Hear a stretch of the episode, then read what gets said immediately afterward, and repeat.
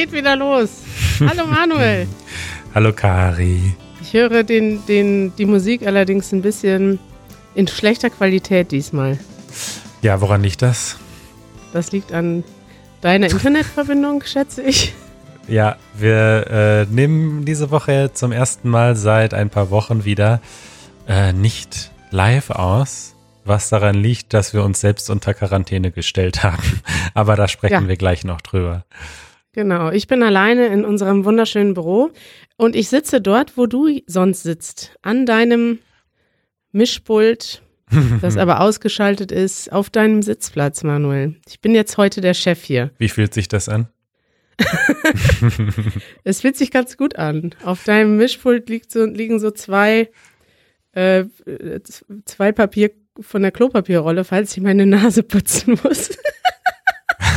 es tut mir leid. Ja, apropos äh, Mischpult, wir hatten ja in der letzten Episode erwähnt, dass wir das dank unserer Mitglieder, dank unserer Patrons kaufen konnten und haben auch so ein bisschen darum gebeten, dass man sich doch überlegen könnte, ob man uns unterstützen möchte. Und dem sind schon echt einige Leute äh, gefolgt. Wir haben einige neue Mitglieder bekommen diese Woche seit dem letzten Podcast und das freut mich einfach total. Das wollte ich nur mal erwähnen und vielen Dank sagen an alle, die jetzt neu dabei sind und jetzt äh, die Vokabelhilfe und das Transkript von uns bekommen und die Bonusinhalte, äh, die wir manchmal noch hinten dran hängen. Das ist wirklich toll, dass ihr uns unterstützt. Das finde ich auch. Dankeschön an alle von euch. Und mich macht das gerade auch jetzt in dieser äh, Krisensituation, die ja mittlerweile global ist, ist das natürlich auch ja für viele Leute eine Frage, wie sie ähm, ja, wie es mit um ihre Existenz bestellt ist. Viele Leute können vielleicht nicht mehr arbeiten oder müssen Sachen absagen, weil Veranstaltungen ausfallen und ja, das hat mir nochmal gezeigt, apropos Thema Privileg, was wir ja früher mal hatten, mhm. zeigt mir, dass wir doch relativ privilegiert sind, auch dadurch, dass wir, wir machen ja ein Produkt, was umsonst ist. Unsere Videos, unser Podcast sind umsonst und es gibt tausende Leute, die das umsonst bekommen und es gibt einige, äh, um die 2000 Leute, die das, ähm, ja, die ein Mitglied von uns werden und die das alles möglich machen. Und gerade deshalb, auch besonders in dieser Zeit, wo einem das wieder bewusst wird, wie dankbar man sein kann, möchte ich euch noch umso mehr danken. Danke, dass ihr ein Mitglied seid von Easy German. Darüber redet Deutschland. Was? Das war jetzt schon das, die nächste Sek das nächste Segment? Ja. Unsere Einführung war doch noch gar nicht vorbei, Manuel. Ach so, nein? Okay, was gibt's denn noch zu sagen? Naja, gut, aber alles, was ich dir jetzt hätte sagen können, passt auch in die Rubrik Darüber redet Deutschland. Denn Deutschland redet viel im Moment und Richtig. Ich glaube, die ganze Welt ist gerade in einem Krisenmodus und in einer Krisenstimme. Richtig. Stimmung, Entschuldigung. Richtig, deswegen habe ich das äh, direkt eingespielt, diese Überleitung, denn ich denke einfach, mittlerweile redet wirklich die ganze Welt über den Coronavirus. Heißt es eigentlich das oder der Virus? Beides geht, ne? Uff, da fragst du mich jetzt was. Ich bin mir relativ sicher, ich google es kurz. Virus äh, Neutrum oder maskulin. Also man kann beides machen. Ich glaube, meistens sagt man das Virus. Das Virus, der Virus. Ja, klingt beides. Das ist ganz interessant, weil es ja ganz oft die Frage gibt, äh, also es gibt ja mehrere Wörter, die mehrere Artikel haben. Ja. Und ja, für mich klingt auch beides richtig. Ja. Genau, aber ja, ich denke mal, also ich frage mich, wie das jetzt so für zum Beispiel Zuhörerinnen aus China sich anhört, dass wir jetzt auf einmal so darüber reden, weil für die ist das ja irgendwie schon Old News so ein bisschen. Also die haben das Schlimmste, so wie es sich anhört, ja schon hinter sich. Und bei uns geht's jetzt halt gerade so richtig los. Ne? Also in Berlin werden jetzt ab Montag die Schulen geschlossen. Ähm, und hier spricht man jetzt wirklich sehr aktiv über das Social Distancing. Also wir versuchen jetzt ganz aktiv hier die Ausbreitung ähm, zu verlangsamen. Mhm. Und tatsächlich äh, kränkel ich auch gerade so ein bisschen. Also ich bin noch nicht richtig krank, aber es kratzt mir so ein bisschen im Hals. Ich habe Halsschmerzen und deswegen haben wir einfach mal sicherheitshalber beschlossen, dass ich heute von zu Hause aus aufnehme, denn in dem Büro, in dem unser Studio sitzt, da arbeiten ja auch noch andere Leute und ich glaube, dass das schon äh, ähm, dass das keine Panik ist, wenn man einfach sagt, hey, ich versuche meine sozialen Kontakte so ein bisschen zu minimieren. Wie siehst du das jetzt mittlerweile? Ja, genau so. Also erstmal gute Besserung, Manuel. Danke. Ähm, ich finde das gerade sehr interessant, weil seit gestern, also wir haben jetzt Freitag, den 13. März. Und wenn Oh der Gott. Podcast rauskommt, auch noch Freitag der 13., ja, ein Unglückstag. Wenn der Podcast rauskommt, wird die Situation schon wieder ganz anders sein. Und da werde ich mich schon, da stelle ich mich schon geistig drauf ein, dass im Moment jeden Tag die Lage anders ist. Wir haben letzte Woche noch darüber geredet, ob man zu einem Konzert gehen soll oder nicht.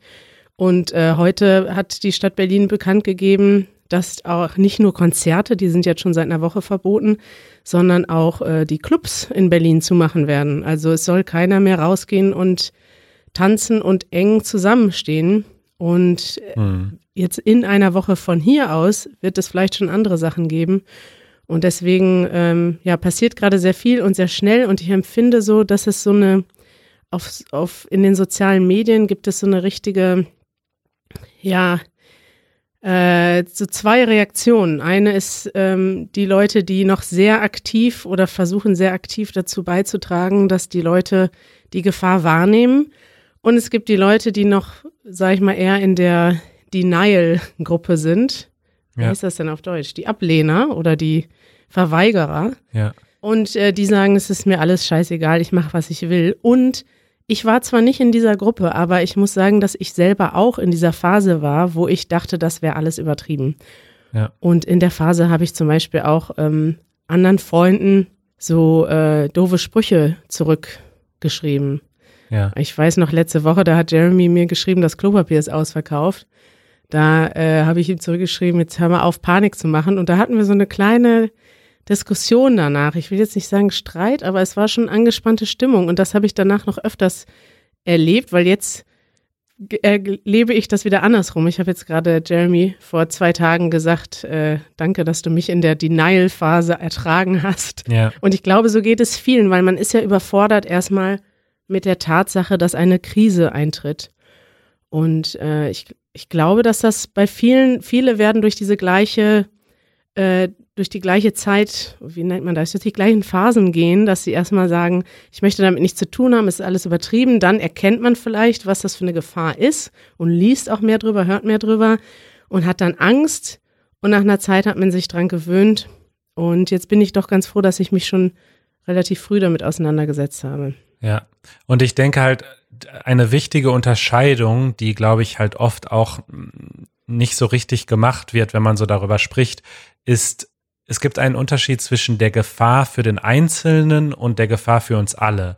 Weil ich denke, die Gefahr für den Einzelnen ist erstmal relativ gering. Also wenn ich jetzt zum Beispiel wirklich Coronavirus hätte, ich würde mir keine großen Sorgen machen, weil ich bin jung, ich bin gesund ich glaube nicht, dass ich da, also ich habe da keine Angst. Ich glaube nicht, dass ich da, dass da mein Leben bedroht ist.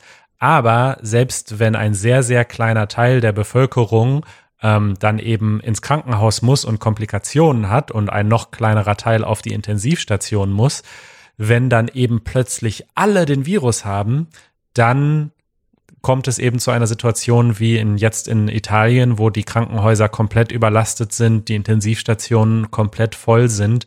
Und das versuchen wir jetzt hier in Deutschland noch ähm, zu verhindern, indem wir eben die Ausbreitung verlangsamen. Und ja, und keiner kann im Moment, glaube ich, so richtig vorhersehen, ob das funktioniert oder ob wir da schon zu spät sind. Also in Italien ist es ja wirklich jetzt so, dass nur noch Supermärkte und Apotheken aufhaben und alles andere ist geschlossen. Das ist hier noch nicht so. Also ich war auch gerade noch kurz draußen, äh, um mir ein Brötchen kaufen und es sind viele Menschen auf der Straße und ähm, die, die Restaurants haben auf. Also soweit ist es hier noch nicht. Also das wird jetzt wirklich noch spannend zu sehen, wie wir uns als Gesellschaft jetzt verhalten, um diesen Worst Case zu verhindern, so. Ja, absolut. Und da habe ich auch gleich eine Empfehlung zu, weil das ist ja schon interessant zu beobachten, wie jetzt die, ich habe da sogar zwei Empfehlungen zu, die kommen vielleicht später noch in den Empfehlungen, aber da das jetzt gerade passt, möchte ich die jetzt schon nennen. Es ist sehr interessant zu sehen, wie Menschen in der ganzen Welt reagieren. Und es gibt, glaube ich, Italien, das ist so zumindest in Deutschland die Meinung, ist einfach ähm, überrascht worden und hat Sachen viel zu spät erkannt, aber das hätte wahrscheinlich zu diesem Zeitpunkt, weil das das erste europäische Land war, was so stark betroffen war, jedem Land passieren können. Also das ist zumindest so, habe ich so gehört aus Deutschland, dass das in Deutschland hätte auch passieren können, wenn wir der erste, das erste Land gewesen wären, wo sich das unbemerkt verbreitet hätte über mehrere Wochen. Und äh, ganz interessant habe ich aber jetzt mal gelesen von Positivbeispielen, also vier Länder aus Asien, die das sehr viel besser gemanagt haben als die meisten europäischen Länder und auch die USA zum Beispiel. Und das sind Taiwan, Vietnam, Singapur und Hongkong, die sich nämlich aus früheren ähm, äh, Epidemien. Epidemien schon darauf vorbereitet haben und ähm, tatsächlich ein Frühwarnsystem entwickelt und auch tatsächlich sehr früh umgesetzt haben. Also so früh, als die ersten zwei Fälle bekannt waren, wurden sofort sehr starke Maßnahmen getroffen und dadurch hat man es sofort geschafft, man sagt ja so, die, die Kurve, äh, flatten the curve, die Kurve niedrig zu halten. Und den ja. Artikel möchte ich mal verlinken, ist außer einer Schweizer Zeitung und den fand ich sehr interessant, weil man soll ja nicht immer nur über die schlechten Sachen reden, sondern auch darüber, was wir daraus lernen. Ja.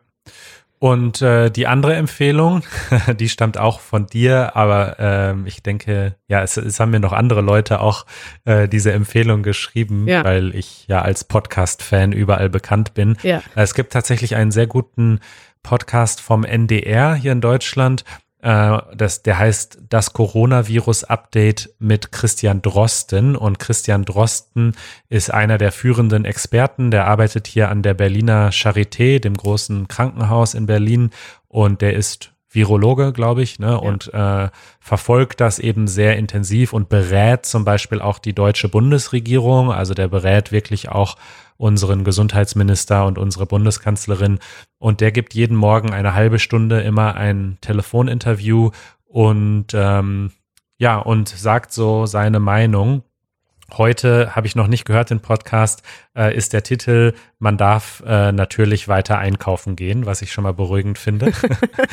Aber ja. das ist ein wirklich ein super guter Podcast, weil der so sehr also der nimmt kein Blatt vor den Mund, der sagt, wie es ist so und wie er die Lage sieht. Der verschönert nichts, aber gleichzeitig macht er auch keine Panik.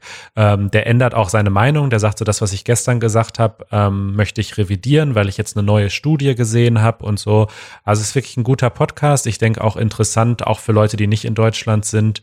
Ähm, ja, diese Empfehlung ursprünglich von dir gebe ich hiermit weiter an alle.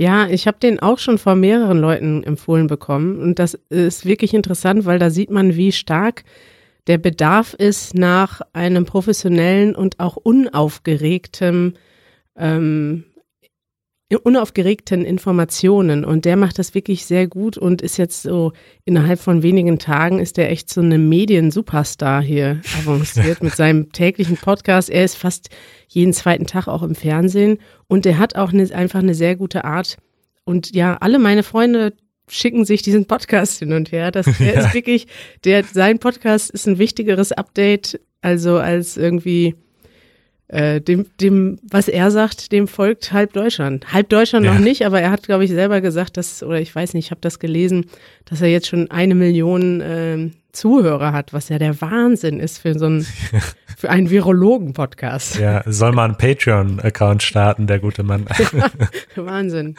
Ja.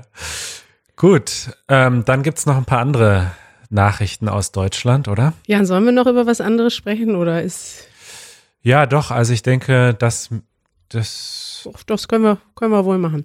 Also ich habe einen Artikel noch verlinkt, weil wir auch schon öfters über die AfD gesprochen haben in diesem Podcast. Und das ist auch diese Woche ähm, passiert. Das war diese Woche eine Nachricht. Es gibt viele Nachrichten, die im Moment äh, untergehen und die nicht so sehr besprochen werden. Aber das hat tatsächlich doch schon auch ähm, die Menschen oder es war zumindest in den Nachrichten, also die AfD hat einen Teil der AfD, der nennt sich der Flügel. Und der Flügel ist also so der rechtsextremste Teil oder der rechtsextreme Teil der AfD. Dem gehören ungefähr, sagt man, ein Drittel der AfD-Mitglieder an. Und das ist wirklich äh, ein, ein Teil der AfD, der ganz offen mit Rechtsradikalen, mit äh, Neonazis sympathisiert und der auch ganz stark, ja, ähm, Ansichten und Ideen vertritt, die man eigentlich tatsächlich noch aus, den, aus der Nazi-Zeit kennt. Und es gab jetzt lange Zeit eine Prüfung des Verfassungsschutzes. In Deutschland haben wir einen Verfassungsschutz. Wie der Name schon sagt, der schützt die Verfassung. Ich weiß gar nicht, wie sowas auf Englisch heißt, aber das ist im Prinzip so ein, ähm, ja, so ein Nachrichtendienst, der auch Leute überwachen kann, die in, ja, von denen eine Gefahr für die Verfassung ausgeht. Und die haben jetzt eben diese Woche festgestellt, dass von der AfD tatsächlich eine Gefahr für die Verfassung ausgeht. Einige Leute sagen auch, das haben sie ja herzlich spät festgestellt, weil das hätte man schon vorher wissen können. Äh, trotzdem ist das jetzt schon mal ein interessanter und ein wichtiger Schritt, denn ab jetzt darf die AfD oder zumindest dieser Flügel der AfD auch ähm, überwacht werden. Das heißt, Telefongespräche können abgehört werden. Es ist jetzt legal nachzuvollziehen oder nachzugucken, wo die Leute sind, mit wem sie sprechen, worüber sie sprechen. Und man möchte damit verhindern, dass die AfD einen ja, die, die, der Verfassung, für die Verfassung eine Gefahr darstellt. Und tatsächlich geht man davon aus, dass die, sobald die AfD an der Macht wäre, sie auch eine andere Gesellschaftsform umsetzen wollen, die mit unserer Verfassung nicht konform ist. Konkret, dass sie Demo, die Demokratie, wie sie jetzt existiert, abschaffen möchten, dass sie zum Beispiel ein ethnisch homogenes Staatsvolk ähm, etablieren möchten. Das ist, so haben sie das formuliert, diese Gefahr. Ja. Was sagst du dazu, Manuel? Ja, im, ich habe viele so Kommentare gesehen im Internet und so, dass das so ein bisschen so wäre, als wenn es seit zwei Wochen regnen würde und irgendwann würde der Wetterbericht dann mal sagen, es regnet. Ja. So, also es ist allen bewusst gewesen, dass der die AfD beziehungsweise besonders dieser extreme Teil der AfD ähm, verfassungswidrige Aussagen trifft und und nicht demokratisch ist. Das haben wir ja auch schon wiederholt hier gesagt. Und insofern ist es überhaupt nicht überraschend, aber es ist jetzt eben offiziell und wie du schon gesagt hast, es hat halt bestimmte ähm, rechtliche Konsequenzen und auch zum Beispiel Menschen, die verbeamtet sind in Deutschland, also Lehrer zum Beispiel oder Menschen, die für den Staat arbeiten. Polizisten. Polizisten, Soldaten, ähm, für die ist das jetzt unter Umständen sehr gefährlich, sich der AfD anzuschließen. Denn wenn man für den Staat arbeitet und Mitglied einer Organisation ist, die unter Verfassungsschutz steht, dann kann das auch für einen selbst disziplinarische Konsequenzen haben. Unter Beobachtung des Verfassungsschutzes steht. genau. Und das ja, ist alles etwas kompliziert, aber im Großen und Ganzen ist jetzt mal offiziell besiegelt, äh, dass zumindest Teile der AfD nicht demokratisch sind und gefährlich sind für unsere Verfassung und für unsere Demokratie. Aber ich finde das tatsächlich eine ziemlich wichtige Sache, weil es ja bis vor kurzem gar nicht so klar war, wer überhaupt, also ich sag mal, dass Linke gegen die AfD aufstehen und Antifaschisten ist klar. Aber die Frage ist eben auch, steht die Mehrheit der Bevölkerung und steht auch, stehen die Organe unserer unserer Bundesrepublik gegen die AfD auf und haben die auch Instrumente, um dagegen etwas zu machen. Und es ist schon eine Frage, wie eine Demokratie auf so eine Bedrohung reagiert, ob man das einfach linken Gruppen überlässt, dagegen zu protestieren oder ob man mit aller Macht versucht zu verhindern, dass diese Gruppe einen gewissen Einfluss gewinnt. Und da ist natürlich unser Staat ziemlich spät aufgetreten, weil man hätte tatsächlich auch schon vor zwei Jahren wissen können, dass diese, dieser Flügel in der AfD äh, die meisten interessanten oder wichtigen Zitate, die da auch herangezogen wurden zur Bewertung, haben sie ja schon vor zwei Jahren gesagt. Also ist jetzt nichts Neues. Und ich finde es trotzdem wichtig. Der Verfassung, Verfassungsschutzpräsident, kompliziertes Wort, war ja bis vor kurzem selber noch ein Rechter. Also das ist ein Typ, der selber ist zwar nicht der AfD angehörig, aber ist in der CDU einer der rechtesten und ist ähm, ja, dem wurde selber vorgeworfen, dass er einige Sachen verschleiert hat. Und das heißt, bis vor kurzem war dieses schützende Organ des Staates selber noch von einem sehr rechtskonservativen zum Rechts, zu Recht, zu den Rechten ähm, tendierenden Menschen geführt. Und das ist einfach unvorstellbar in einer Demokratie, ja. die sich, ja, das so ein ja. Mensch, das. Okay, wollen wir zu einem anderen Thema übergehen, Manuel? Das machen wir. Thema der Woche. Und äh, unser Thema der Woche ist ein ganz harmloses Thema, aber tatsächlich ein Thema, was ich, also was faszinierender ist, als es zunächst erscheint. Ah ja. Und zwar geht es um das Thema du oder sie, beziehungsweise duzen oder siezen. Mhm. Denn in, Deu in der deutschen Sprache gibt es ja diese Höflichkeitsform des Siezen. Ja. Und wir haben dazu auch vor einiger Zeit mal eine Frage schon bekommen von Sanket aus Pune in Indien. Da war ich mal und habe dort sogar eine Easy German Folge gemacht. Mhm. Du erinnerst dich? Äh, und der hat uns geschrieben, äh, meine Frage ist bezüglich Duzen und Siezen. Bei uns in Indien haben wir auch Du und Sie. Die Älteren duzen die Kinder, aber die Kinder müssen unbedingt die Älteren siezen. Ist das im Deutschen genauso? Und ich, also ich habe dann tatsächlich angefangen zu recherchieren und habe gemerkt, also dieses Thema ist komplexer, als man so auf den ersten Blick denkt. Ja, total kompliziert. Ja, also zuerst finde ich, kann man mal festhalten, dass es diese Höflichkeitsformen, also unterschiedliche Pronomen der Ansprache, das gibt es in verschiedenen Sprachen und Kulturen. Zum Beispiel auf Französisch und auf Spanisch gibt es das. Auf Wikipedia habe ich gelernt, äh, es gibt so ganz äh, krasse Sachen. Zum Beispiel die ungarische Sprache unterscheidet drei Anredeformen. Was? Te für Nähe und Vertraulichkeit, Maga für Distanz und Ön für Förmlichkeit und Respekt. Hm. Also da wird's noch komplizierter als bei uns. Maga. Maga. ähm, so, und jetzt, ich weiß ja, Kari, dass du dich immer für die Herkunft äh, dieser Dinge interessierst. Selbstverständlich, ja. Ja. Und äh, tatsächlich äh, ist es bei uns in der deutschen Sprache so, dass wir seit ungefähr 200 Jahren zwischen dem familiären Du und dem höflichen Sie unterscheiden. Und davor gab es auch schon Höflichkeitsformen, da hat man aber ein anderes Pronomen benutzt. Und zwar hat man früher ihr benutzt für die Ansprache. Also man hat nicht gesagt, geht es Ihnen gut, sondern man hat gesagt, geht es euch gut. Ja. Ja, interessant. Das kennt man noch so aus ganz alten Märchen oder so, da steht das auch noch manchmal drin. Ja. So, und äh, laut diesem Artikel, den ich hier lese, den ich dann verlinken werde in den Show Notes, ähm, geht es halt erstmal darum, eine Di Distanz zu schaffen. Also das Du ist halt sehr direkt, so als würde man mit dem Finger auf jemanden zeigen. Und das Sie, das ist ja quasi auch die Ansprache für eine Gruppe von Personen. Das mhm. heißt, man spricht nicht mehr den Individuellen so sehr an, sondern es entsteht so eine Distanz, weil das die gleiche Form ist wie für eine Gruppe und nicht für ein Individuum. So, und jetzt ist es ja bei uns äh, so, dass wir eigentlich Kinder grundsätzlich duzen. Und jetzt würde mich mal deine Meinung interessieren, ab wann sieht man denn Menschen in, in Deutschland? Also ab wann wechselt man bei einem Kind oder Jugendlichen zum Sie? Äh, ab dem 18. Lebensjahr. Ich glaube, bei uns in der Schule war das ziemlich klar. Ja. Da wurde das, wobei natürlich die Schüler werden ja nicht alle gleichzeitig 18, deswegen wurde genau. das, glaube ich, in einer Schulklasse, ich glaube in der Oberstufe eingeführt. Also das ist, obwohl, nee, das hat nichts mit dem 18. Lebensjahr zu tun. Ich glaube, das war einfach dann ab einer Stufe, vielleicht ab der, ja. Ab der 11. Klasse, da ist man so 16, 17, könnte sein. Ich bin mir nicht mehr sicher wann, aber irgendwann kommen dann die Lehrer und sagen so, ab jetzt sind sie in der Oberstufe, Sie werden jetzt, ich sieze Sie oder wir können uns auch darauf einigen, dass wir uns duzen, aber dann dürft ihr mich jetzt auch duzen.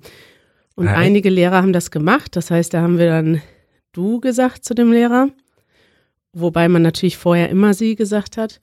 Ja, und bei einigen Lehrern sind wir dann komplett zum Sie übergegangen. Also vorher war es immer du, sie. Wir haben gesagt sie und der Lehrer hat gesagt du. Und danach war es entweder du, du oder sie, sie.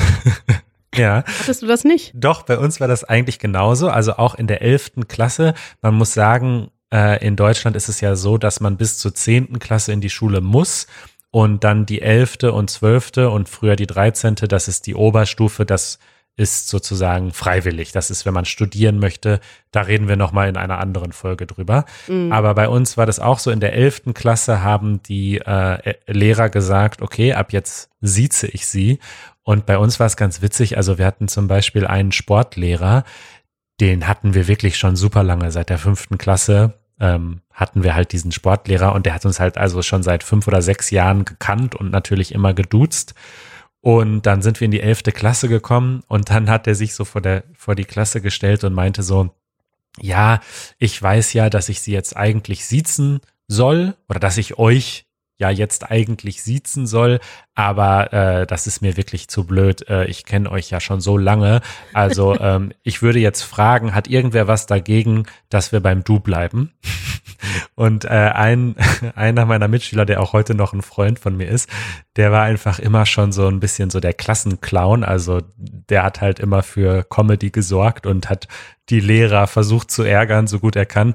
Und der hat sich halt als einziger gemeldet und hat gesagt, ich bestehe darauf, dass wir zum Die Sie wechseln.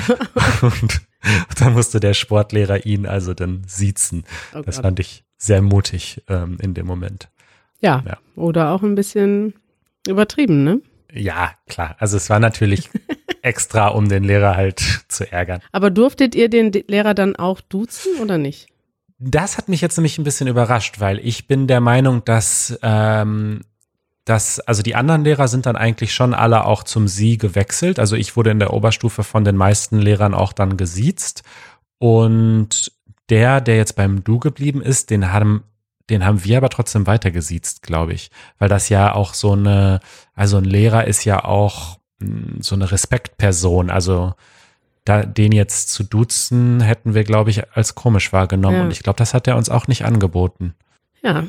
Was ich mega krass finde, ist, dass, und deswegen ist das auch so schwierig zu lernen, weil ich sehe ständig Deutschlerner, die das, ich würde nicht sagen falsch machen, weil es gibt ja kein ob, ob, objektives richtig und falsch, aber die ja. das nach meinem Gefühl falsch machen. Und das ist eben das große Problem, Duzen und Siezen ist ein individuelles Gefühl. Es gibt Menschen in bestimmten gesellschaftlichen Gruppen oder Schichten, die würden zum Beispiel immer siezen. Es gibt Leute, die würden immer duzen.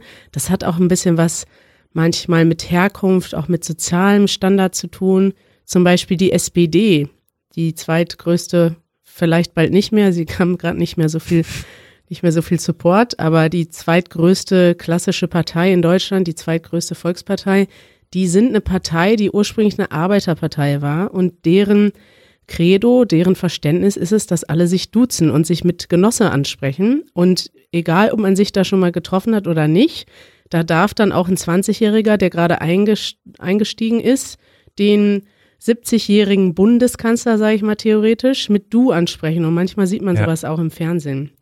Und ich finde das wahnsinnig schwierig, äh, das jemandem zu vermitteln, wann man du und wann man sie sagt, weil es von so vielen ungeschriebenen Gesetzen abhängt. Und jetzt habe ich mal eine Frage an dich, Manuel. Wenn du auf der Straße Interviews machst, wonach entscheidest du, ob du mit du oder mit sie anfängst? Ja, das ist, da, da habe ich witzigerweise beim letzten Videodreh auch noch drüber nachgedacht, weil es halt ein komplettes Gefühl ist. Also man würde ja eigentlich, also so als Faustregel könnte man halt sagen, wenn derjenige älter ist als man selbst, dann unbedingt du, äh, sie sagen. Und ja. wenn derjenige jünger ist, dann kann man auch das Du anbieten oder zum Du wechseln. Also in der Regel hat der ältere Mensch ja das Recht sozusagen, das Du anzubieten. Aber wie du schon gesagt hast, in der Realität hängt das von vielen, vielen anderen Faktoren ab. Das hängt, ich weiß nicht, also zum Beispiel ein Mensch, der jetzt ein bisschen älter ist als ich und im Anzug ist oder so, also so blöd das klingt, den würde ich halt eher siezen, als halt vielleicht jemand, der so als Punk rumläuft, mhm. in einer Lederjacke, der ist vielleicht genauso alt wie der Typ im Anzug. Aber da fühle ich mich irgendwie so, okay, mit dem bin ich mehr auf Augenhöhe, weil wir beide keinen Anzug anhaben und weil der sehr locker wirkt und den kann ich dann duzen. Also es ist wirklich so ein reines Gefühl irgendwie genau. in solchen Situationen. Das ist nämlich das Gefühl, du denkst, es kommt darauf an, ob wir in einem formellen Zusammenhang sind oder nicht. Und ein formeller Zusammenhang kann auch zum Beispiel sein in einem Restaurant. Das habe ich schon zum Beispiel schon öfters bemerkt, dass man kann nicht einfach sagen, das gleiche Alter oder jünger wird geduzt, weil äh, ich habe das zum Beispiel gesehen, dass Deutschlerner in einem Restaurant die Kellner duzen. Und das würde ich zum Beispiel mhm eigentlich nie machen, es sei denn, das ist jetzt wirklich ein, weiß nicht, ein Café, wo es eben eine lockere Atmosphäre gibt und die Leute sind wirklich so alt wie ich. Aber normalerweise in einem richtigen Restaurant, wo ich bedient werde am Tisch, würde ich die Person immer siezen, weil das irgendwie eine, ein Fall. formeller Kundenkontakt ist. In einem, ja. weiß nicht, ja, in einem Café zum Beispiel, wo der, wo der Kellner oder wo es keinen Kellner gibt, ich gehe zur Bar und bestell da was, da würde ich wahrscheinlich du sagen, wenn die Person genauso alt ist. Und das ist total, das ist interessant. Andersrum sehe ich das manche Leute sich halt als Regel setzen, ich sage immer sie, bis ich dazu aufgefordert werde oder bis mir das Du angeboten wird. Das lernen, glaube ich, auch viele in Deutschschulen. Und das passiert mir ganz oft, dass Deutschlerner mich siezen, ja. die dann aber, weiß nicht, so alt sind wie ich. Oder ich denke halt, ich erwarte von gar keinem, dass ich gesiezt werde, weil das für mich ein formeller Rahmen ist. Und deswegen, ähm, ja, ich finde das nie komisch, weil das kann passieren, aber ich sage sofort allen Leuten, die mich mit Sie anreden, bitte sag du, weil das ist für mich ja. zu formell. Ja, und das ist eben nämlich auch gerade das Spannende, weil, also ich, ich habe noch mal ein Beispiel auch aus einem anderen Land. Ich fand das ganz interessant. In Lateinamerika gibt es ja auch äh, tu und usted, also auch du und sie. Ja. Und da ist es ganz unterschiedlich, je nachdem, in welchem Land man ist. In manchen ist es so ähnlich wie in Deutschland, aber zum Beispiel in Costa Rica ähm, benutzen sie fast wirklich nur das usted, also nur die sie-Form, und zwar auch mit ähm, ihren Eltern, mit ihren Freunden, weil es wirklich in allererster Linie Respekt ausdrückt. Und es ist einfach höflich ja. und es, es, es drückt nicht unbedingt eine Distanz aus. Aber im Deutschen drückt es eben ja auch Respekt aus, aber eben auch eine Distanz. Und deswegen kann es, also wenn mich jetzt jemand treffen würde auf der Straße ähm, und der eben jetzt nicht Deutschlerner ist äh, der mich aber vielleicht, weiß ich nicht, kennt, weil er den Podcast hört und der mich jetzt sieht, dann würde ich mich auch komisch fühlen dabei, weil das ist so, warum baust du jetzt diese Distanz auf? Also wir kennen uns doch quasi. Also dann ist es fast schon wieder unhöflich zu siezen, weil diese Distanz ist doch völlig unabge unangebracht. So. Ja, und es kann zum Beispiel sein, dass du jemanden siehst, weil der älter ist oder weil du denkst, dass er älter ist. Und gerade in unserem Alter, so ähm, ja. 30, Mitte 30, Anfang 40, da ist das dann schon schwierig, weil du gibst ja quasi mit dem Duzen oder Siezen auch eine Alterseinschätzung ab. Das heißt, ja. Ich entscheide ziemlich schnell und spontan, ob ich einen Menschen auf der Straße, zum Beispiel bei einem Interview, duze oder sieze. Und ich sehe schon manchmal, oder habe das Gefühl, dass ich dann in der Reaktion sehe, ob das richtig war oder falsch. Ich habe dann zum Beispiel jetzt die Tage zwei Frauen. Die eine war, glaube ich, so in meinem Alter, die andere war aber schon Mitte 50 vielleicht. Und ich habe so gesagt, hey, darf ich euch kurz eine Frage stellen? Und die beiden haben sofort abgelehnt und ich habe mich dann gefragt, okay, hat das damit zu tun, dass ich du gesagt habe? Weil für jemanden, der viel, also offensichtlich älter ist als ich, ist es unhöflich für jemanden, der in meinem Alter ist, wäre es völlig normal. Das ist ja nicht so einfach. Ja. Und äh, umgekehrt, das ist mir gerade auch nochmal eingefallen, man muss halt in manchen Situationen schon auch aufpassen, denn zum Beispiel, äh, wenn man in Deutschland einen Polizisten duzt, oh. dann kann das schon als Beamtenbeleidigung gelten.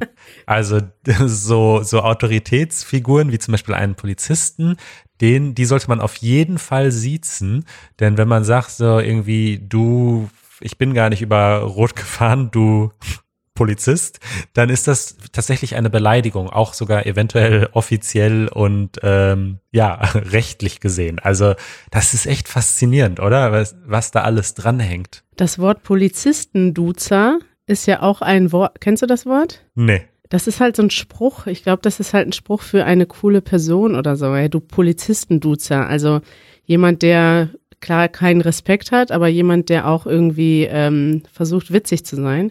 Und ich habe es gerade mal hier gegoogelt. Es gibt eine Website, die heißt Politis, polizistenduzer.de und das ist eine Witze-Website. okay. Können wir direkt mal verlinken. Sehr gut. Du Polizistenduzer, du. Ja.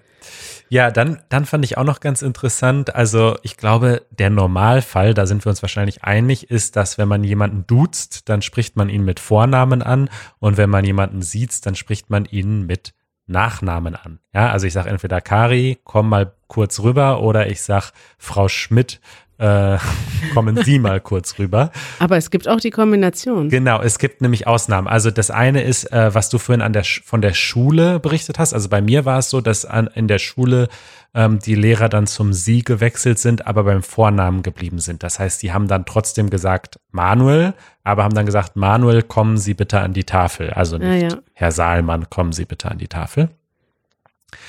Und umgekehrt, und da gibt es tatsächlich auch einen Begriff für, das Kassiererinnen-Du. Hast du das schon mal gehört? Nee. das Kassiererinnen-Du ist, wenn man sagt, Frau Müller, kommst du mal kurz zur Kasse?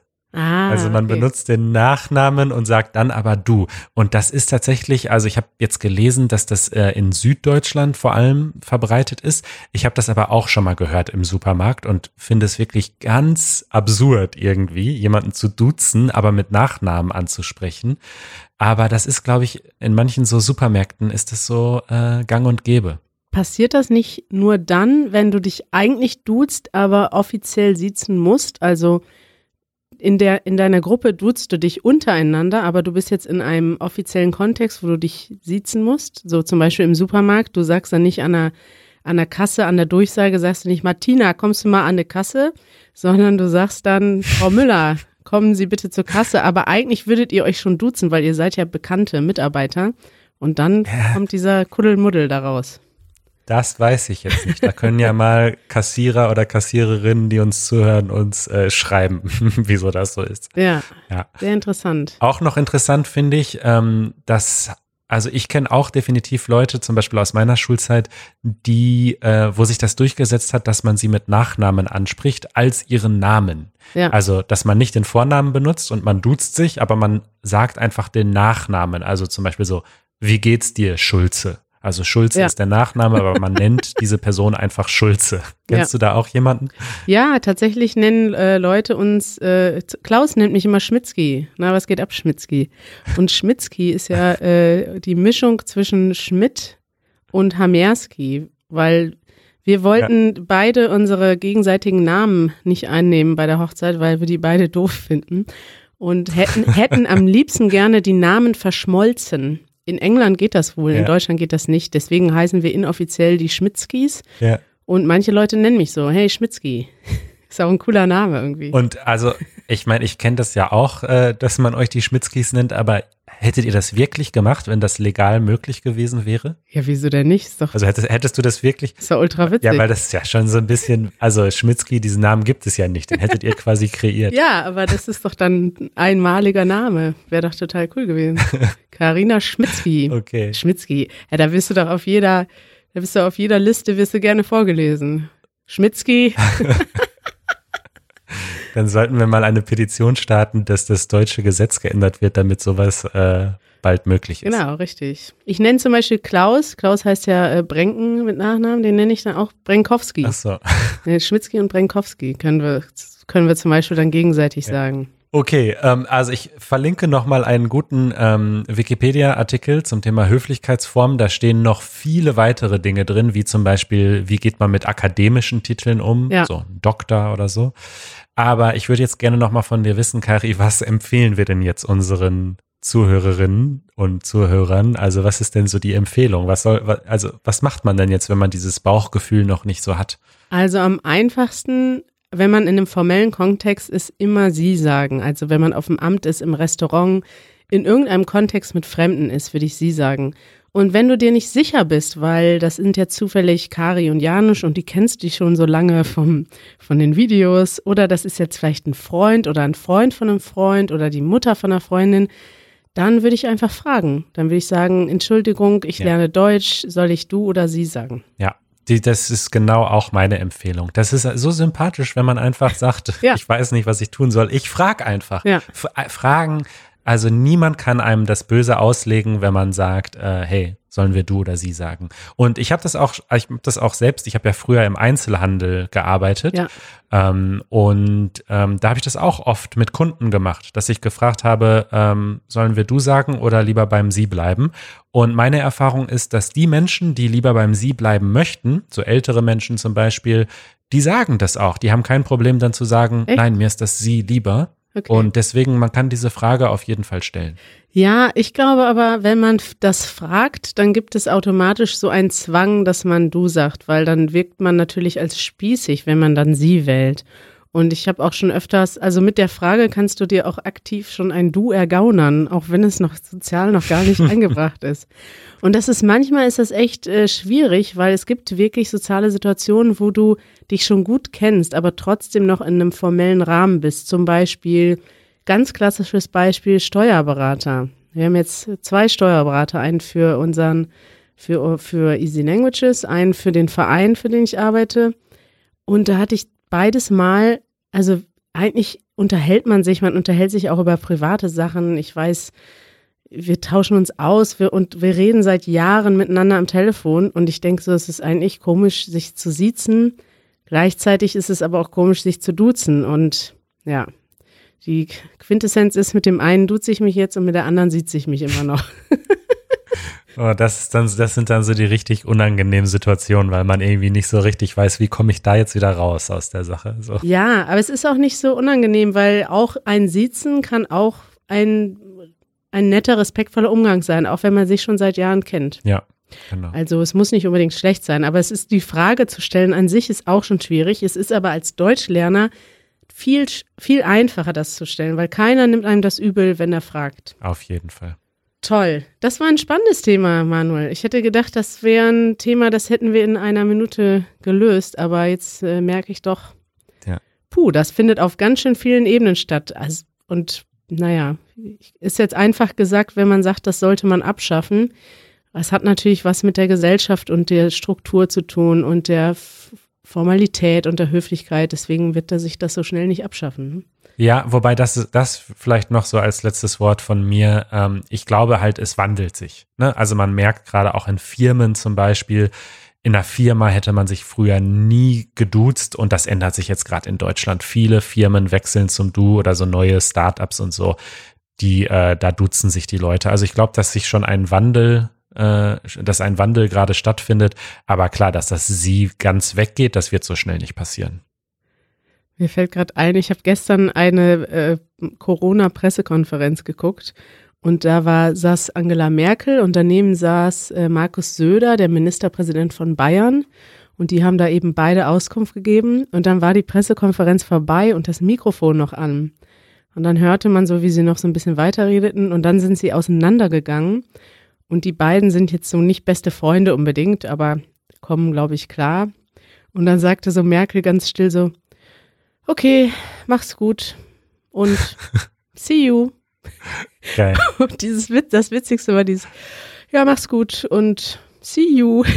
Das hätte ich so, das hätte ich nicht erwartet, dass sie, dass Angela Merkel sich mit see you verabschiedet. Janusz philosophiert. Hallo Janusz. Hallo Janusz. Hallo ihr beiden.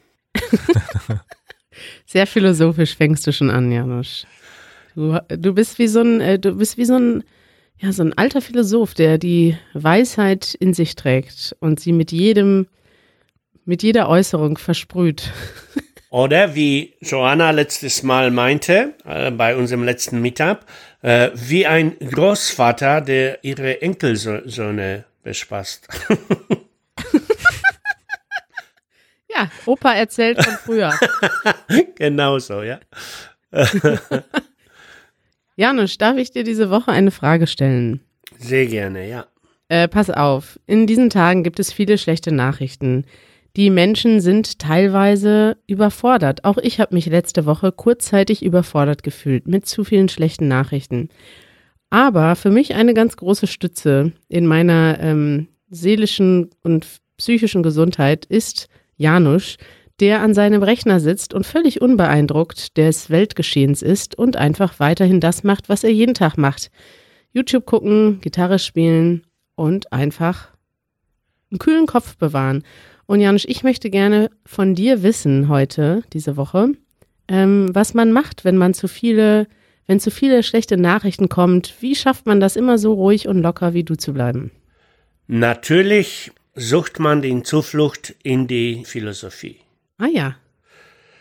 Und äh, dort gibt es eine Adresse, die wie äh, eigens dafür geschaffen ist. Und diese Adresse heißt Store. Dieses stoische Denken. Es ist einer der vielen philosophischen Schulen der Antike. Und ähm, wie fast bei all diesen Schulen geht es darum, wie kann ich glücklich sein im Leben? Wie kann ich mit meinem Leben fertig werden? Und ähm, ihr habt bestimmt schon von Epikurea gehört zum Beispiel. Ähm, das sind die Leute, die gesagt haben, das Leben muss man einfach genießen und ich will im Leben einfach glücklich sein. Ja. Und äh, die stoische Schule sagte aber, hallo, hallo, okay, ich will auch ja glücklich sein, aber bewiesenermaßen sind wir nicht immer glücklich. So einfach ist es nicht. Wir gehen auch durch ähm, Etappen, wo wir fast gar nicht glücklich sind oder wo wir äh, direkt leiden. Und äh, gibt es eine Methode, um trotzdem ähm, glücklich zu, zu bleiben, sich trotzdem zu halten? Und ähm, diese stoische Schule liebe ich mit meinem ganzen Herzen, weil sie sehr so nach der Art der, des gesunden Menschenverstand aufgebaut ist. Und, ähm, und sie, was ich, was ich sehr, sehr liebe, nach einer Balance sucht, ja, die, die sagt, äh, zu viel davon ist schlecht und zu viel davon ist auch schlecht. Also, äh, man muss einen mittleren Weg gehen und das gefällt mir sehr. Und ähm, außerdem geht diese stoische Schule viel ernster an das Problem ran. Also sie sagen nicht nur so, ah, ich will glücklich sein. Das ist ja die Meinung sehr vieler Menschen. Wir haben schon eine Episode, eine Easy German Episode mit dem, äh, mit der Frage gemacht, was wichtig ist im Leben, was ist der Sinn des Lebens. Und viele Menschen sagten, ach, ich will einfach glücklich sein. Und das ist ja gar nicht verkehrt und gar nicht falsch, aber es ist auch sehr anfänglich. Das ist der erste Gedanke auf einem langen Weg. Ähm, und ähm, es ist nicht ganz besonders tief. Ich bin einfach glücklich sein. Das wollen auch, ähm, ja, das wollen alle. Das wollen auch äh, ähm, Hunde und, und, das wollen auch Tiere. Das was bist du? Was nicht nur glücklich ist, sondern was geht, was ist denn der Zustand, der darüber hinausgeht? Ja, der, der, der Zustand, äh, äh, der Zustand nennt sich stoisch zu sein, oder? So. Stoisch zu sein, aber das heißt zuerst, ich überlege mir, ich mache mir Gedanken äh, über meine Integrität, über, äh, über die Tapferkeit, über die Selbstdisziplin, äh, über die, die, die Weisheit von meinem Handeln, äh, über meine Moral. Okay, und bist du diszipliniert und äh, hast du viel Moral? Also. Wir haben gerade von, von der Balance besprochen. Das heißt, ja, ich habe Moral und zwar eine sehr äh, starke, stark ausgeprägte Moral, aber gleichzeitig bin ich sehr oft nachlässig und ich lasse mich gehen. Ich erlaube mir auch nicht unmoralisch. Unmoralisch ist unmöglich, unmoralisch ist schlecht, aber aber ja gelassen und so ein bisschen schlender, schlendrianisch zu sein. Ja. Und du hast jetzt äh, viel erzählt über den Stoizismus, aber du hast ähm, gar nicht erwähnt, wer da so bekannt ist. Also ich kenne da vor allem den Seneca, der ja diese sehr berühmten Briefe geschrieben hat. Würdest du die empfehlen auch? Hast du die gelesen? Letters ich muss äh, sehr gerne und ich muss gestehen, dass ich äh, etwas äh, gerade zufällig darüber nachgelesen habe und mir gerade auch ein Buch gekauft habe. Ihr werdet es hm. nicht glauben. Äh, und, ähm, und das Buch heißt ähm, Der tägliche Stoiker mit ähm, 366 mhm. nachdenkliche Betrachtungen über Weisheit, Beharrlichkeit und Lebensstil. Und ich habe ah. tatsächlich vor, mir jeden Tag eine von diesen Betrachtungen zu lesen. Es war ein überraschend teures Buch bei Kindle, weil es wahrscheinlich so, so gut und so ähm, nützlich ist, hoffe ich. Wahrscheinlich. Ja, werden wir verlinken. Danke, Janusz. Aber im Grunde bleibt, bleibt gelassen, ähm, ähm, habt keine ähm, übertriebene Angst vor dem Tod. Der Tod wird kommen, so oder so. Wir haben auf viele Sachen Einfluss, aber wir haben auch viele Sachen gar keinen Einfluss und wir müssen, äh, wir müssen es akzeptieren auch. Wir werden sterben äh, und äh, wir, unser Leben ist gefährlich, es wird kommen, was kommen wird äh, und wir sollen dabei ähm, exzellent bleiben quasi. Eine, wir, wir wollen, wir haben alle, man Stoizismus geht davon aus, dass wir alle die Sehnsucht haben, um hervorragende, exzellente Menschen zu sein, die immer klug handeln, ja. Und äh, das wollen wir doch versuchen. Das hört sich wunderbar an. Das freut mich, ja. Vielen Dank. Das ist wirklich eine schöne Lektion. In Zeiten, wo Leute das äh, Klopapier leer kaufen im, äh, im Supermarkt und den anderen nichts überlassen. Und zwar jeden Tag, Manuel. Es ist jetzt seit einer Woche ständig das Klopapier ausverkauft. Ja. Und ich frage mich, wann hört das auf? Aber wahrscheinlich ist das so, das ist ja psychisch, ne? Die Leute, die psychologisch, wenn die Leute, wenn das Klopapier dreimal ausverkauft war, dann denken beim vierten Mal selbst die Leute, die normalerweise kein Klopapier kaufen, oh, ich muss jetzt zuschlagen, weil vielleicht ist es morgen wieder weg. Ja. Also bleibt exzellent, Leute. ja. Ein schönes, ein schöner Rat von Janusz. Wunderschön. Versucht es. Danke, Janusz. Vielen Dank. Bis bald. Ciao. Eure Fragen. So, Hm. wir haben ein paar Kategorien übersprungen diese Woche, aber die Freiheit nehmen wir uns, wenn wir nicht so fit sind oder ich nicht so fit bin. Natürlich. Aber wir, die, der Podcast ist voll, ne? Also, wir können ja nicht jede Woche alles machen. Ja. Dieses Duzen- und Siezen-Thema, das hätten wir nicht gedacht, dass es da so viel zu sagen gibt, oder? Aber ich finde das auch völlig okay, dass wir uns über Sachen länger unterhalten und nicht immer alle Kategorien füllen müssen. Ja, finde ich Das ist auch. schon okay. Das haben ja auch schon Leute gefordert, dass wir uns nicht so oft unterbrechen, sondern länger in einem Thema bleiben sollen. Ja. Okay, äh, wir haben eine Frage von Norov aus der Mongolei. Hallo Norov. Und der hat uns schon vor einiger Zeit geschrieben und stellt uns die folgende Frage. Wenn ihr euch eine Fähigkeit oder eine Eigenschaft wünschen könntet, welche wäre es? Ja, das fand ich eine interessante Frage, weil die konnte ich gar nicht so schnell beantworten. Deswegen bist du als erstes dran, Ich, Manuel. ja, die Frage ist jetzt so, eine- das ist so eine Definitionsfrage. Also muss es realistisch bleiben oder nicht? Weil mein Traum, wenn es jetzt alles sein kann, wäre fliegen zu können. Ach ja? So ohne, ähm, genau, ich gebe mal beide Antworten. Also wenn es jetzt, also so äh, Superman, Superheldenmäßig möchte ich einfach gerne fliegen können. Das ist etwas, wovon ich schon seit Kind, seit ich ein Kind bin, träume und zwar auch wirklich im wörtlichen Sinne. Also ich habe Träume, wo das, wo ich einfach fliegen kann. Und das ist auch ein Grund, warum ich diese Paragliding-Ausbildung gemacht habe, weil das so am nächsten rankommt an diesem Traum. Und das ist so, also wenn ich mir a- wirklich eine Sache wünschen könnte, ich würde einfach gerne fliegen können. Aber auch sozial schwierig, wenn du dann der Einzige bist, der fliegen kann. Was machst du dann mit deiner Fähigkeit, wenn du überall mega auffällst?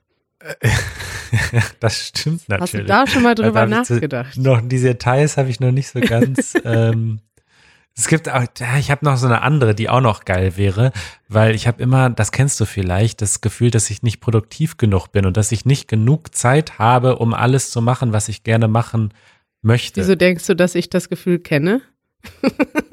weil du, weil du auch ein sehr produktiver Mensch bist, der immer viel arbeitet und so. Ja. Und äh, ich würde mir sonst noch gerne wünschen, dass ich sozusagen nicht schlafen muss. Also, dass ich Wow. schlafen kann, wenn ich es möchte, aber dass ich auch quasi nicht darauf angewiesen bin körperlich und ich einfach immer fit bin. Und wenn ich möchte, kann ich die 24 Stunden komplett für andere Dinge nutzen und muss nicht acht oder neun Stunden schlafen, weil bei mir ist es tatsächlich so, ich bin ein sehr schlafbedürftiger Mensch. Also ich brauche eigentlich so zwischen acht und neun Stunden mindestens, damit ich mich danach fit fühle. Aber Schlafen ist doch so schön. Es macht doch Spaß zu schlafen. Ich glaube, ohne Schlafen wird man doch verrückt. Dann hat man doch gar keine Ruhezeit. Also auch mental einfach. Ja, aber das ist ja, das ist ja der Wunsch, dass das dann bei mir nicht so wäre. Aha. Also dass ich trotzdem quasi immer mental ausgeglichen und ausgeruht bin. Verrückter Wunsch, Manuel. Meine, meine Wünsche sind nicht so anspruchsvoll. Ja, sag mal. Ich, äh, ich habe es noch gar nicht äh, formuliert in einem Wort oder so, aber ich glaube, mein Wunsch wäre, dass ich, ähm, dass ich noch mental stärker bin. Also ich habe das Gefühl, dass ich schon relativ, dass ich schon relativ stark bin und dass ich auch gut, ähm, ja, dass ich auch gut umgehe mit Problemen und Probleme gut bewältigen kann. Mhm. Aber es gibt auch immer wieder Situationen, wo ich mich manchmal überfordert fühle. Und das ist ja eigentlich bei jedem so, aber ich würde mir gerne wünschen, dass ich in Momenten, wo ich mit irgendwie, weiß nicht, einem schlechten Gedanken oder einer schlechten Nachricht konfrontiert bin, dass ich da, ähm, dass ich dann bin, da noch stärker bin in der Situation. Ein Hm. ganz, ein ganz bescheidener Wunsch, Manu, im Gegensatz zu deinen Wünschen. Na, okay, also das ist natürlich jetzt unfair, weil meine Wünsche waren ja jetzt erstmal die unrealistischen. Ich habe auch noch einen so. realistischen. Und Okay. deiner wäre ja sozusagen, das ist ja etwas, an dem du wirklich auch arbeiten kannst und wirst. Ja. Und dann wird es ja so sein. Und so in die Richtung wäre bei mir, dass ich gerne noch äh, empathischer werden möchte Naja, und ein besserer Zuhörer werden möchte. Und das ist auch etwas, woran ich definitiv schon arbeite. Aber ich glaube, es gibt Menschen, oft gerade eben auch Frauen, die das einfach durch ihre, äh, so wie sie aufgewachsen sind, das einfach sehr stark gelernt haben, immer auch an andere Menschen zu denken und sich über, zu überlegen, wie geht's denen und was geht in deren Kopf vor und was kann ich für sie tun. Und bei anderen Menschen, und ich glaube oft, nicht immer, bei Männern ist das nicht so stark ausgeprägt. Und das ist etwas, ähm, das ist eine Fähigkeit, die ich gerne steigern möchte bei mir. ja, finde ich total gut. Und mir ist das auch schon voll aufgefallen. Seit du von der Weltreise zurück bist, bist du da viel mehr drauf bedacht, dass du zuhörst. Und du bist auch manchmal ganz lange ruhig und hörst einfach zu.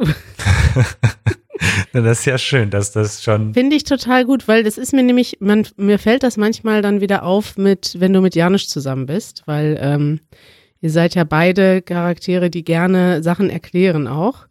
Und Ja. dann ist es schon manchmal, ja, dann ist es manchmal schwierig. Ihr kommt, aber ihr be bemüht euch auch beide darum, das nicht zu machen. Aber wenn ihr euch sozusagen gehen lasst, kommt ihr ganz einfach in eine Dynamik, wo ihr euch gerne übertreffen möchtet mit schlauen Sätzen.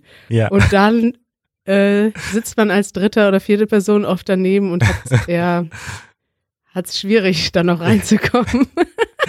Okay, aber das freut mich ja zumindest, dass du, äh, dass man da schon einen Fortschritt feststellt bei mir. Äh, das, das, das ist schon mal gut. Und Na, ich finde das voll toll. Ja. Ja, gut. ich, das ist sehr, ähm, sehr bewundernswert, Manuel.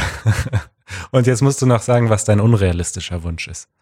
ähm, pff, unrealistischer. Weiß nicht. Ich denke nicht so oft an unrealistische Wünsche. Ich habe früher auch davon geträumt, zu fliegen. Ja.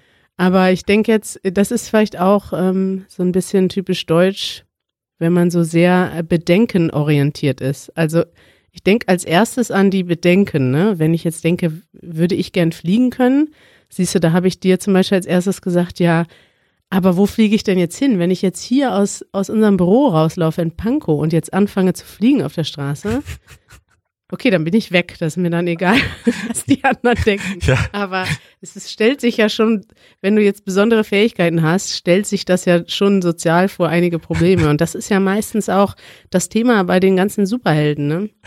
Ist halt, ist halt alles schön und gut, Superman oder Spider-Man zu sein, aber es Deswegen Noch haben die eine Maske. vernünftige soziale Kontakte unterhalten ist auch nicht mehr so einfach, ne? Ja.